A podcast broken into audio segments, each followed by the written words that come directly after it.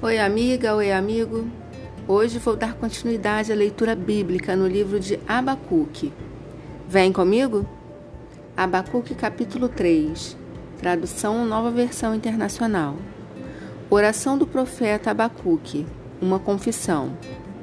Senhor, ouvi falar da tua fama. Temo diante dos teus atos, Senhor. Realiza de novo em nossa época as mesmas obras Faze-as conhecidas em nosso tempo. Em tua ira, lembra-te da misericórdia. Deus veio de Temã. O santo veio do monte Parã. Pausa sua glória, cobriu os céus e seu louvor encheu a terra. Seu esplendor era como a luz do sol, raios lampejavam de sua mão, onde se escondia o seu poder. Pragas iam adiante dele Doenças terríveis seguiam os seus passos. Ele parou e a terra tremeu, olhou e fez estremecer as nações. Montes antigos se desmancharam, colinas antiquíssimas se desfizeram. Os caminhos dele são eternos. Vi a aflição das tendas de Cuxã, tremiam as cortinas das tendas de Midian. Era como os rios que estavas irado, Senhor? Era contra os riachos o teu furor? Foi contra o mar que a tua fúria transbordou quando cavalgaste com os teus cavalos e com os teus carros vitoriosos? Reparaste, preparaste o teu arco, pediste muitas flechas, pausa, fendeste a terra com rios. Os montes te viram e se contorceram. Torrentes de água desceram com violência. O abismo estrondou erguendo as suas ondas.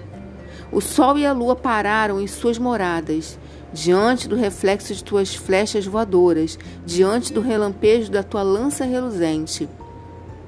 Com ira andaste a passos largos por toda a terra e com indignação pisoteaste as nações. Saíste para salvar o teu povo, para libertar o teu ungido. Esmagaste o rei, o líder da nação ímpia. Tu o desnudaste da cabeça aos pés. Pausa. Com as suas próprias flechas lhe atravessaste a cabeça.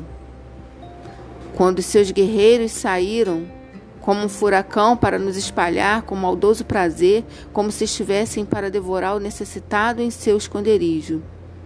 Pisaste o mar com teus cavalos, agitando as grandes águas.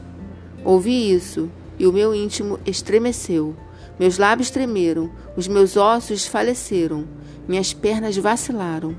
Tranquilo, esperarei o dia da desgraça que virá sobre o povo que nos ataca mesmo não florescendo a figueira, não havendo uvas nas videiras, mesmo falhando a safra de azeitonas, não havendo produção de alimento nas lavouras, nem ovelhas no curral, nem bois nos estábulos, ainda assim eu exultarei no Senhor e me alegrarei no Deus da minha salvação. O Senhor soberano é a minha força. Ele faz os meus pés como os do servo. Ele me habilita a andar em lugares altos para o mestre de música, para os meus instrumentos de cordas.